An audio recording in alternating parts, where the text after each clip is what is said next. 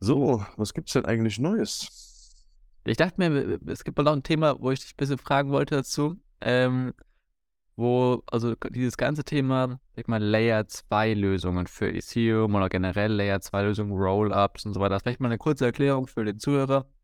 Äh, bei Layer 2 geht es im Prinzip darum, was die Grund-Blockchain, das Grundsystem, wie zum Beispiel jetzt Ethereum, das aber einfach nicht genug Daten verarbeiten kann, um die Bedürfnisse aller zu befriedigen, vor allem nicht, wenn es noch viel, viel mehr Menschen, Leute Blockchain nutzen wollen. Deswegen baut man obendrauf nochmal ein System, was an das untere System, also die Ethereum-Blockchain, so irgendwie verknüpft ist, um die Sicherheit zu nutzen davon, aber mehr Daten zu verarbeiten. Und genau, die Sache ist ja die, wir wollen eine, De eine relativ, also dezentral oder jetzt kann man sich darüber streiten, was dezentral ist und so weiter nicht, aber ich sag mal, zumindest ein gewisses Level an Dezentralität ist schon auf jeden Fall das Ziel. Naja, so dezentral Bitcoin muss jetzt nicht jede, jedes Blockchain-System sein, definitiv. Aber die Layer 2 Lösungen, und das ist ja quasi, warum ich das Thema komme, die sind ja auch mega krass im Hype gerade. Also es äh, ist quasi so die, die neueste, die, die, die Narrative, die gerade sehr stark im Kryptomarkt vertreten ist, dass äh, sehr viel halt eben auf diesen Layer 2 Lösungen passiert und das auch eigentlich die, die Lösung für Ethereum gerade ist überhaupt den Bedarf zu stillen, ohne dass die Gebühren unglaublich krass hoch werden, weil die Grundblockchain einfach viel zu wenig verarbeiten kann. Aber diese ganzen Netzlösungen sind überhaupt nicht dezentral eigentlich. Die sind ja komplett zentral bisher. Also ist ja auch okay, wenn man in der Anfangsphase erstmal so, also grundlegend muss ja alles irgendwie zentral starten, wenn man irgendwann eine Idee haben muss. Du kannst nicht dezentral, also ist schwierig, richtig dezentral zu starten, sondern du brauchst ja erstmal irgendwie ein Team, ein paar Leute, die die Idee haben, das umsetzen. Ist ja logisch. Das Ziel ist dann quasi in der Zeit dezentral zu werden. Aber bisher ist so, diese ganzen Layer 2 Lösungen funktionieren eigentlich im Endeffekt so grundlegend, dass es jemanden gibt, der quasi in diesem Layer 2 System die ganzen Transaktionen, Daten und so weiter verarbeitet und die dann weiterreicht in die Layer, in die Layer 1, also die Ethereum Blockchain. Aber diese Position, sage ich mal, der Layer 2 Lösung wird halt meistens aktuell, sag ich mal, von dem Team oder der Firma und so weiter, die, die diese Layer 2 Lösung gebaut hat, gemacht. Das heißt, die können quasi auch entscheiden natürlich, was die dann verarbeiten so. Das ist natürlich nicht ganz optimal. Das ist nicht äh, das, das Ziel. Was denkst du, wie das Ganze jetzt besser gemacht werden kann, wo das hingehen wird? Ja, also generell deine Gedanken dazu, wie diese Layer 2 Geschichte weitergehen wird jetzt in den nächsten Jahren. Boah, ja, da hast du mir jetzt natürlich eine Frage gestellt, da kann man, glaube ich, epische Ausmaße drüber erzählen. Ähm, also, ähm, wie man das besser machen kann, habe ich jetzt ad hoc ehrlich, ehrlich gesagt keine direkte Idee, weil du hast halt immer dieses Henne-Ei-Problem. Ja? Das, das irgendwer muss mal anfangen mit irgendwas. Äh, wenn er sich eine Lösung ausdenkt, dann hast du halt nicht direkt schon das Netzwerk beziehungsweise die, die Verteilung, dass du sagen kannst, äh, unsere Lösung ist dezentral. Ähm, aber auf der anderen Seite musst du wahrscheinlich immer diese zentralisierten Komponenten auf den Layer 2s haben, weil es halt äh, wahrscheinlich Firmen gibt, die dann genau damit ihr Geschäft machen. Ja, und ähm, der Schaden hier oder der oder das, das Negative hier äh, kann, oder ja, was heißt der potenzielle Schaden, den ich da sehe, der ist ja im Endeffekt immer nur zwischen diesen, sag mal, ähm, Absetzpunkten auf den Layer 1 gegeben. Ja, das heißt, selbst wenn da jetzt irgendwie mal was kompromittiert wird oder jemand Schindluder betreiben möchte, hast du den Schaden immer begrenzt zwischen diesen zwei Punkten. Also quasi zwischen dem bis erst seit dem letzten Abbildungspunkt auf Layer 1. Äh, deswegen sehe ich das erstmal gar nicht so kritisch. Also vielleicht erklär das nochmal kurz ein bisschen ausführlicher, ähm, was du jetzt gerade gemeint hast für den Zuhörer mit Abbildungspunkten und so weiter. Ja, im, im Endeffekt ähm, ist ja eine Layer, also, wie du schon eben erklärt hast, ist äh, eine Layer 2 äh, Lösung für irgendeine Blockchain, egal ob das jetzt Ethereum ist oder, oder Bitcoin oder sonstiges, ähm, bildet ja im Endeffekt dann eine, an bestimmten Zeitpunkten ähm, die Daten, die verarbeitet worden sind, dann eben in einer ähnlichen Struktur, wie es halt vorher ähm, die normale Blockchain gemacht hätte, bloß halt dann in komprimierterer Weise. Das heißt, wir, ich sag mal, alle, alle zehn Tage oder von mir aus alle zwei Tage gibt es dann einmal kurz ähm, einen kleinen, sowas wie ein Backup von dieser Layer 2 Lösung die dann festgeschrieben wird auf der Layer 1 Lösung. Ja, also quasi auf der eigentlichen Blockchain. Das heißt, all die Daten, die verarbeitet worden sind, können über diesen einen Abbildungspunkt, also über diesen einen Speicherpunkt auf der Blockchain eben nachvollzogen werden, dass das auch die korrekten Daten sind. So. Ja. Und der, der Schaden, der jetzt halt eben äh, durch durch diese Zentralisierung äh, entstehen kann, ne, sei es, ob da jetzt irgendwie ein Hacker reingegangen ist oder jemand, der tatsächlich dann äh, Gelder abziehen möchte oder sonst irgendwas, ähm, kann im Endeffekt immer nur bis zu diesem letzten Speicherpunkt passieren. Ja.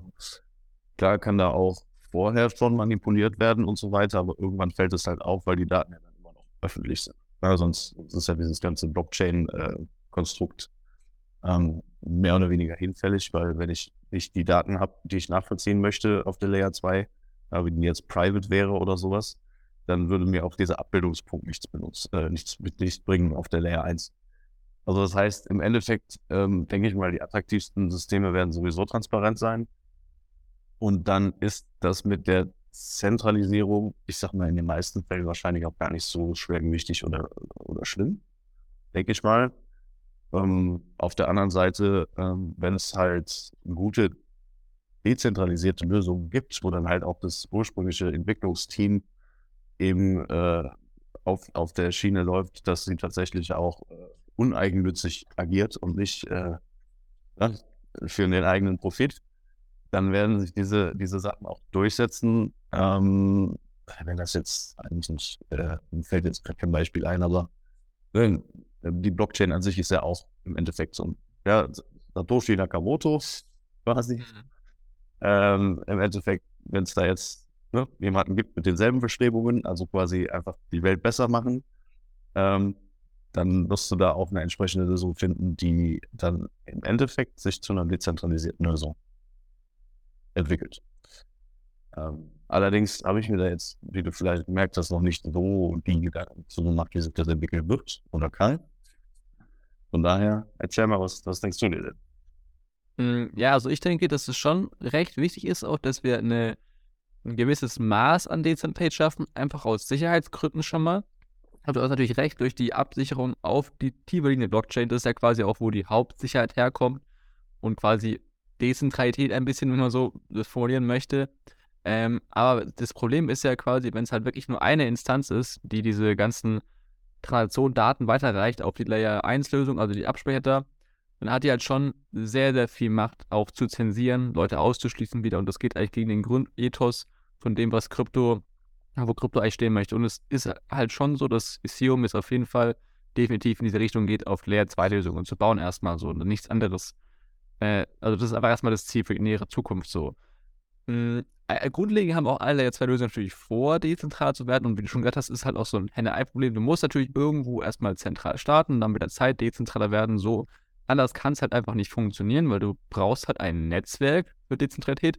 Und wenn man aus dem echten Leben es weiß, ein Netzwerk baut man sich nicht auf, indem man einfach mal startet. So. Also, schon wenn du startet natürlich, aber das hast du nicht direkt zum Start. So rum meine ich das. Sondern du musst halt Schritt für Schritt mehr und mehr Leute in dieses Netzwerk hineinholen. Ähm, zum Beispiel Starknet ist eine große Layer 2 Lösung, die tatsächlich schon recht gute dezentrale Ansätze tatsächlich haben. Also soweit ich zumindest weiß, ich bin jetzt auch nicht super tief in diesen Herren drin, sind die schon am weitesten, was dieses Thema angeht. Dass die halt ähm, schon ganz klare Pläne haben und auch, ich weiß nicht, ob das der aktuelle Stand ist oder ob das schon noch kommen wird, aber dass die auch mehrere Leute schon bereits haben, mehrere, ähm, mehrere Organisationen, die die ähm, Daten verarbeiten. Tatsächlich. Nicht nur eine Organisation tatsächlich das ist, die das tut. Und dadurch schon mal, also ich weiß nicht, es ist eine Handvoll oder so, fünf, sechs oder so. Das ist nicht jetzt, wow, richtig krass, aber es ist schon mal viel besser, als wenn es nur eine Instanz ist, sage ich mal so.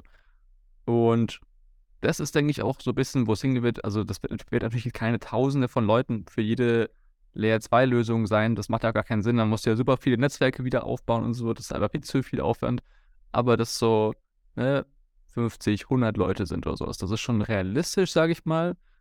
Und das wäre schon ziemlich gut für den Sicherheitsaspekt allein schon und eben, dass auch nicht ähm, die Leute ausgeschlossen werden können. Das wirklich auch, ähm, also permissionless im Engl Englischen heißt es, äh, ist, also dass jeder frei nutzen kann. Genau. Ähm, denkst du denn auch, jetzt kommt so ein Thema, das Thema so Token von Layer 2. Ähm, weil zum Beispiel, also so Starknet nochmal, Starknet plant auch quasi, ähm, weil das Problem ist ja, das ist ja eigentlich das Grundproblem für Dezentralität und warum das bisher in der generellen Menschheitsgeschichte sehr schwierig war, überhaupt dezentrale Systeme zu erschaffen.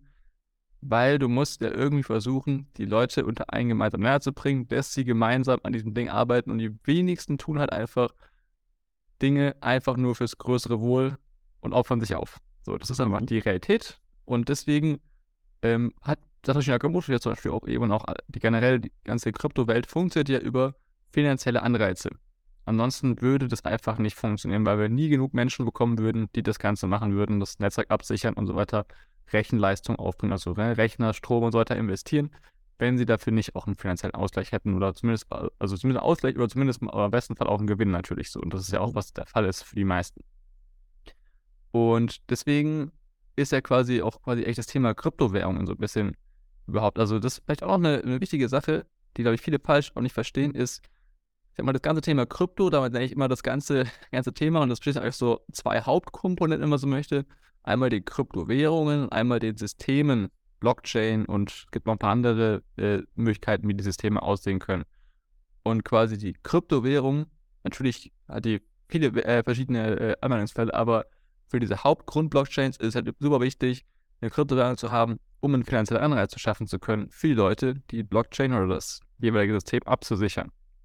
Und deswegen wollen jetzt natürlich auch viele Layer-2-Lösungen auch einen Token erschaffen, um mehr Dezentralität zu ermöglichen. Solche Starknet wird eben auch Proof of Stake benutzen, um mehrere von den Leuten, die nennen sich Sequencer, also die Leute, die die Daten sammeln und dann auf die Blockchain, äh, auf die Layer 1 abspeichern, also Ethereum, um da, denen quasi einen Anreiz natürlich zu geben, auch, dass sie Belohnung bekommen in Form dieses Tokens dann, ähm, um diese Block, um quasi mit abzusichern quasi. Ansonsten würde es halt einfach nicht mit euch machen, weil du musst natürlich eben dafür Dinge aufwenden, ne, Rechner und so weiter und so fort. Und jetzt gibt es noch andere Ansätze. Das Spiel Arbitrum ist noch eine andere sehr große Layer 2 Lösung, die du mitbekommen hast.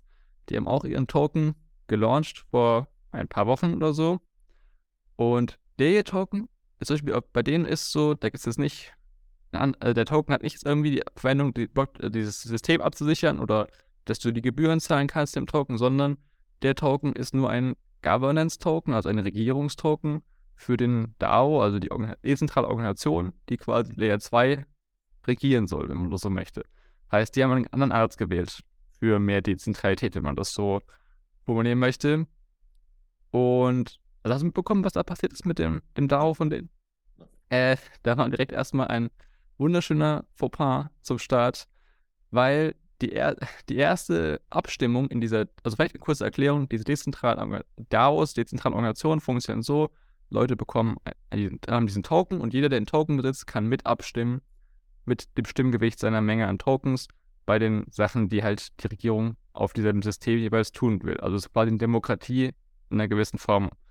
Und Jetzt ist es so gewesen, die erste Abstimmung, die die, die, ist die, ähm, die, die Firma Arbitrum Foundation, also die, die Arbitrum gebaut hat, diese DR2-Lösung, äh, hingemacht hat auf dieses, auf, in die Regierung, war tatsächlich, dass die sich aus der Schatzkammer, die quasi befüllt wurde von Arbit mit diesen Arbitrum-Tokens auch zum Beginn, äh, eine gewisse Summe auszahlen, um halt die Arbitrum-Block oder die Arbitrum, das Arbitrum-System weiterentwickeln zu können und finanzieren zu können und so weiter und so fort.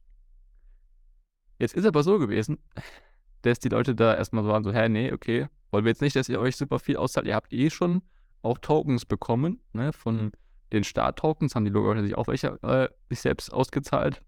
Ist auch ja vollkommen okay, weil die brauchen ja auch wieder Geld, um das voranzutreiben. Aber dann nochmal sich was aus der Schatzkammer zu nehmen, war so, hm, wissen wir nicht so ganz. Dann aber ist Arbitrum, oder die Arbitrum Foundation hat dann gesagt, hey, sorry, wir haben uns diese Tokens schon zum Teil ausgezahlt. Also, äh, wir haben das nur gemacht, um nochmal Absegnung bekommen zu kommen, quasi von euch. So im Endeffekt. Also, das war die erste Antwort von denen, war wahrscheinlich auch von irgendeinem Anwalt. Also, die war sehr äh, nicht besonders community-freundlich geschrieben, sondern halt so, ne, rechtliches Gelabere, so, also so ein bisschen so stoisch halt. Und das hat die Community überhaupt nicht gut aufgenommen. So, die waren dann richtig angepisst. Kann ich mir überhaupt nicht vorstellen.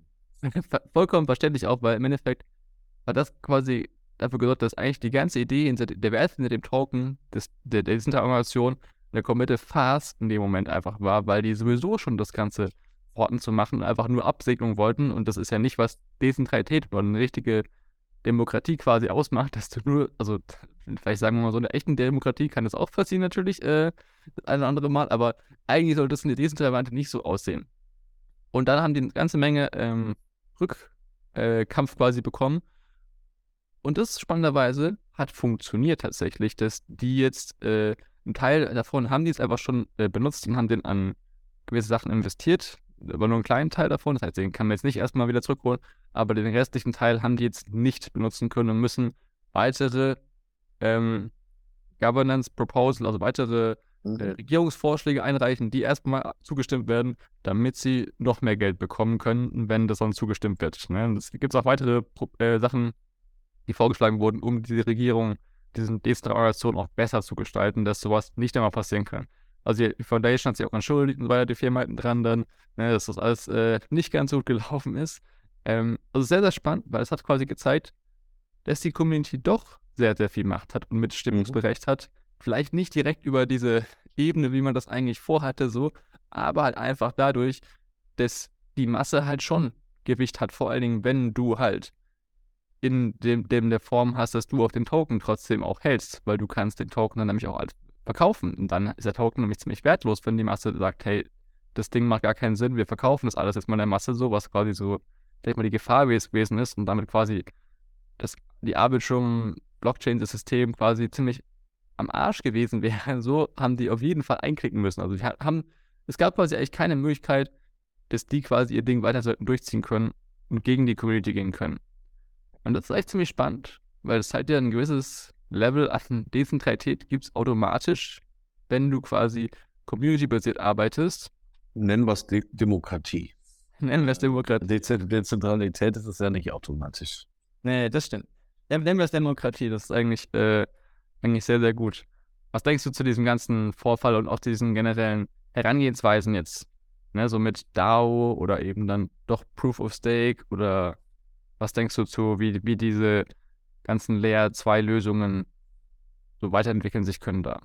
Ja, also im Grunde genommen äh, bin ich halt schon sehr äh, Fan von dieser DAO-Struktur, ähm, weil es dort halt, ne, wie du schon sagst, bestimmte Mechanismen gibt, die, wo man halt auch proaktiv dann äh, mit äh, mitbestimmen kann, wo die Rase hingeht. Ähm, es gibt nicht nur ein Entwicklerteam, das entwickelt halt und kann sich dann irgendwo in einem Forum irgendwie Vorschläge abholen oder so, sondern es gibt tatsächlich dann da, ich sag mal, Gericht, ähm, aber in diesen DAOs ist halt auch schon, seitdem es sie gibt, äh, ziemlich viel Müll passiert. Ähm, ich sag nur Ethereum Classic, beziehungsweise Ethereum, der Split damals von, von Ethereum Classic, ähm, war ja auch so eine Geschichte, wo dann eben, eben der DAO komplett äh, übernommen wurde im Endeffekt oder ein Großteil der, äh, der dort gelagerten Token quasi durch einen Fehler im Smart Contract, glaube ich, war es. Genau kriege ich das gerade nicht mehr gebacken. Ähm, aber das äh, generell die Idee dahinter finde ich mega klasse. Also ich denke auch, dass, ähm, sagen wir, diese dezentraleren äh, Geschichten halt mit so einem DAO dann leben werden. Dass dann halt wirklich, äh, sag mal, die, die Stimme aus den, aus den Benutzern oder aus den potenziellen Benutzern äh, dann irgendwann eben auch da, dafür sorgt, dass bestimmte Dinge ähm, eben aus einer anderen Brille auch angegangen werden und nicht nur aus dem Entwicklerteam oder aus dieser einführenden äh, Feder dann. Von daher sehe ich das schon ganz gut. Was ich jetzt natürlich äh, in deiner Story, äh, ich kannte die jetzt so nicht, weil ich das momentan nicht ganz so verfolge, ähm, aber äh, klingt halt schon lustig. Die Frage ist natürlich jetzt, inwiefern das ähm, zukunftsfähig ist, wenn das Team sich die Tokens doch auszahlen lassen kann. Also ne, du hast ja gesagt, oh, wir haben uns ja schon ausgezahlt äh, und haben die Abstimmung hinterhergeschoben. Das heißt, da ist ja dann schon noch ziemlich viel, ähm, also das heißt, im Endeffekt kommt in der Community jetzt hier eher so ein Überwachungsmechanismus äh, äh, zu, der, wie es ja eigentlich nicht sein sollte. Eigentlich müsste es ja so geregelt sein, dass quasi diese Proposals im Endeffekt erst die Möglichkeit schaffen, wenn sie dann positiv durchgehoben wurden, ähm, dass man sich dann bestimmte Sachen dort äh, auszahlt und so weiter. Also irgendwas läuft da schon mal grundlegend schief, meiner Meinung nach. Ähm, ja, in, in, der Geschichte. Ne? Also es dürfte ja eigentlich nicht angehen, ähm, wenn man dann diese Abstimmung macht und also quasi eigentlich nach dem Fakt. ja, oh, ja, wir nehmen uns jetzt die Kohle, machen das und das damit und danach gucken wir mal, ob, ob da jemand zugestimmt hätte. Ja, es, äh, also das heißt, eigentlich ist auch grundlegend bei richtig guten DAOs ist es nicht so, dass du das machen kannst, ohne die Abstimmung zu machen, so definitiv. So, das war auf jeden Fall schon ein grundlegendes Fehldesign, was die, glaube ich, auch beheben wollen, natürlich jetzt nach diesem dieser Farce, aber es ist halt schon, ja, müssen, also das ist halt schon lächerlich so, dass das passieren konnte überhaupt. Ja, also sowas macht mir dann schon wieder keinen Spaß, weil dann unterstelle ich erstmal ähm, ne, so dieses, dieser Grundgedanke von Krypto, beziehungsweise von so einem DAO, ist ja dann schon mal direkt schon mal, ich sag mal, ad, ad absurdum geführt. Und ähm, ja, das kommt halt von dem Entwicklerteam. Wie gesagt, ich kenne das Projekt jetzt nicht so, so in, im Detail und habe auch die Story nicht mitbekommen. Aber ähm, für mich ist das erstmal eine ziemliche sogenannte Red Flag. ähm, ja, weil wenn sie wenn sie es richtig machen wollten, dann hätten sie es wahrscheinlich von Anfang an richtig gemacht. Weil ich glaube, vom Können äh, ist das, glaube ich, hängt es, glaube ich, nicht an, ab. Weil es gibt genügend Beispiele, wo es halt so ist. Schon, äh, hätte sich das schon ganz gut abkupfen können irgendwo. Naja. Von meiner Sicht ist auch eine wichtige Sache zu sagen, das ist natürlich ein schlechtes Beispiel. Ne? Es gibt halt im Kryptobereich natürlich auch super viele Beispiele, wo DAOs sehr, sehr gut funktionieren. Wo das wirklich, also das muss man wirklich mal sagen, wo das eigentlich echt eine deutlich bessere Demokratie ist, als wir das in der realen Welt irgendwo sehen und das auch vielleicht auch eine Zukunft ist für wie generell Menschen zusammenarbeiten können in großen Strukturen in einer viel besseren Weise, so ohne jetzt irgendwelchen Mittelsmännern wieder vertrauen zu müssen, wie quasi Politikern und solchen äh, Leuten. Und deswegen ist es eigentlich schon, also finde ich voll bei dir, da außen eine super, super spannende Sache. Und es gibt jetzt super viele Beispiele, wo das sehr, sehr gut funktioniert. Zum Beispiel im Kosmos-Ökosystem funktioniert es auch sehr, sehr gut. Das sehr aktive Community-Abstimmungen da passieren, wirklich die Community quasi die Blockchain bewegt, wie das sich entwickelt und so weiter. Und auch Sachen nicht gemacht werden, die Entwickler zum Beispiel machen wollen, so weil die Leute dagegen sind dann zum Beispiel und es nicht ganz so cool finden. Gab es super viele äh, interessante Beispiele dafür. Und das gibt mir zum Beispiel wieder sehr, auch sehr viel Hoffnung, dass halt dadurch ganz, ganz viele Probleme auch gelöst werden können in unserer Welt, dass wir halt wirklich in Endeffekt eine bessere Strukturenweise schaffen, wie wir gemeinsam arbeiten können. So sehe ich generell dieses ganze Thema DAO. Und das ist natürlich super wichtig für global Sammeln von Menschen, die sehr, sehr wichtig ist tatsächlich in der aktuellen Welt und die nicht gegeben ist bisher so wirklich. Ja. ja. Aber ja, also das äh, mit dieser ganze, ganze Arbeit-Fiasko, wie du sagst eigentlich so, wenn man es richtig machen wollen würde, hätte man das auch von Anfang an machen können. Vor allem das Arbitrum-Team ist sehr technisch äh, fähig, sage ich mal so. Die haben eine ziemlich krasse Lösung gebaut. Und das wäre tatsächlich nicht die, die große Hürde gewesen. Aber da sieht man halt auch bis natürlich vielleicht, was die hinterliegenden Werte natürlich auch sind. Ne? Worum es halt eher ging. Ging es eher darum, also aber trotzdem, äh, also ging es eher darum, ne, was dezentral zu bauen, oder ging es eher darum, ein cooles Buch zu bauen, was man auch gut vermarkten und verkaufen kann, wieder im Endeffekt. Aber trotzdem ist es halt sehr, sehr spannend. Das muss man auch mal dazu sagen. Selbst, obwohl das jetzt alles nicht gut lief in diesem Beispiel, es ist trotzdem viel, viel besser, als, als wir bisher haben in generellen Firmenstrukturen. Weil wenn jetzt Facebook irgendeine Sache macht, die du nicht cool findest, dann kannst du nicht hingehen und sagen, hey, Facebook, finden wir nicht cool so. Wir haben jetzt deine, deinen, deinen Token, den wir, oder generell, wir können da irgendwie was tun. Also natürlich, wenn da eine große Masse kommt, kann da auch was passieren, aber das es ist deutlich schwieriger und weniger transparenter. Also du siehst ja gar nicht, was Facebook alles macht, so im Hintergrund. Ne? Das ist ja quasi das der Punkt. Ne? Das, da kommt ja diese Transparenz eigentlich rein. Das hast du ja vorhin gesagt, das denke ich auch, dass das auf eine gewisse Weise auf jeden Fall zu behalten in allen möglichen Varianten super wichtig ist, weil nur durch die entsprechende Transparenz kann halt auch eben die Community, die Menschen, sage ich mal, die, die Nutzer auch irgendwie eine Bewaffnungsfunktion einnehmen und mitbestimmen. Weil wenn alles irgendwie so im Hinterkämmerchen passiert, was halt einfach in der aktuellen Welt der Fall ist, im normalen Finanzsystem, Wirtschaftssystem, dann hast du halt auch keine Chance. Weil du weißt halt einfach gar nicht, was vor sich geht. So. Dementsprechend kannst du halt auch gar nicht. Also wir wissen gar nicht, was, was uns, was zum Beispiel die Banken alles da so äh, ne, als Hinterverträge irgendwo haben. Kannst du gar nicht wissen, alles so. Ne? Das ist halt super undurchsichtig und dadurch halt auch super schwierig, gute Entscheidungen dann wiederum zu treffen. Das stimmt. Das stimmt. Ja. Aber ich meine, gut, das ist halt äh, inhärent äh, die, das Bestreben einer Firma oder einer ne, privaten Firma. ja, wenn du alles offenlegst, dann äh, eben hast du einen Nachteil gegenüber der Konkurrenz, die nicht alles offenlegt.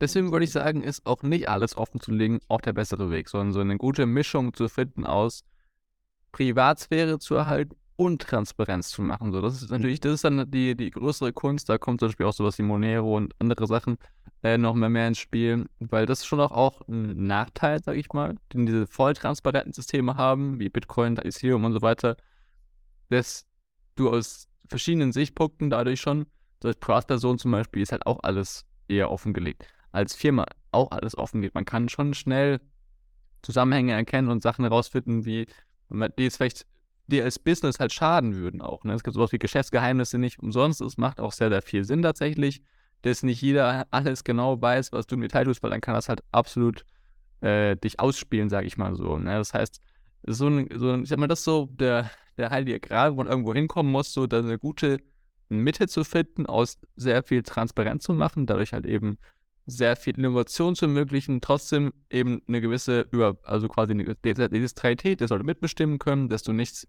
irgendwelche komischen Sachen machen kannst, aber trotzdem gewisse Sachen auch privat zu machen für Privatpersonen wie Unternehmen, dass die trotzdem weiterhin gut funktionieren können, ohne halt quasi sich komplett preiszugeben in jedem Punkt so, weil das muss halt auch nicht unbedingt sein. In manchen Punkten macht es halt auch jetzt nicht so viel Sinn tatsächlich so.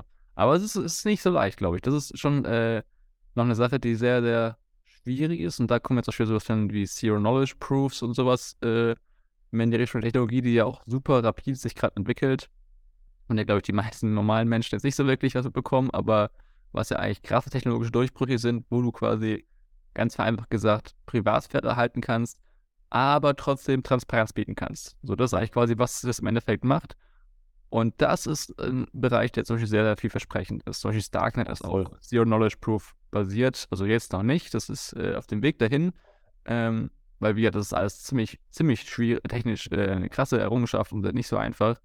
Aber das ist, denke ich, wo es hingeht. Vielleicht dazu eine Frage auch. Ähm, wie denkst du, also denkst du, dass diese Layer 2 Lösungen generell die Zukunft sein werden, wo sich alles abspielen wird im Kryptobereich und wir gar nicht mehr so viel auf diesen Layer 1, sage ich mal, unterwegs sein werden? Oder denkst du, es wird so eine Mischung geben? Oder denkst du, Layer 2 wird vielleicht nur für Ethereum ein Ding sein? Oder wie siehst du das Ganze, wie das sich entwickelt mit diesem Thema? Diese Frage und noch weitere spannende Fragen, wie zum Beispiel, ob wir in die Tokens von diesen Layer 2 Lösungen auch investieren würden, werden wir in Teil 2 der Podcast-Folge beantworten, die nächste Woche rauskommt. Also sei gespannt auf Teil 2 nächste Woche.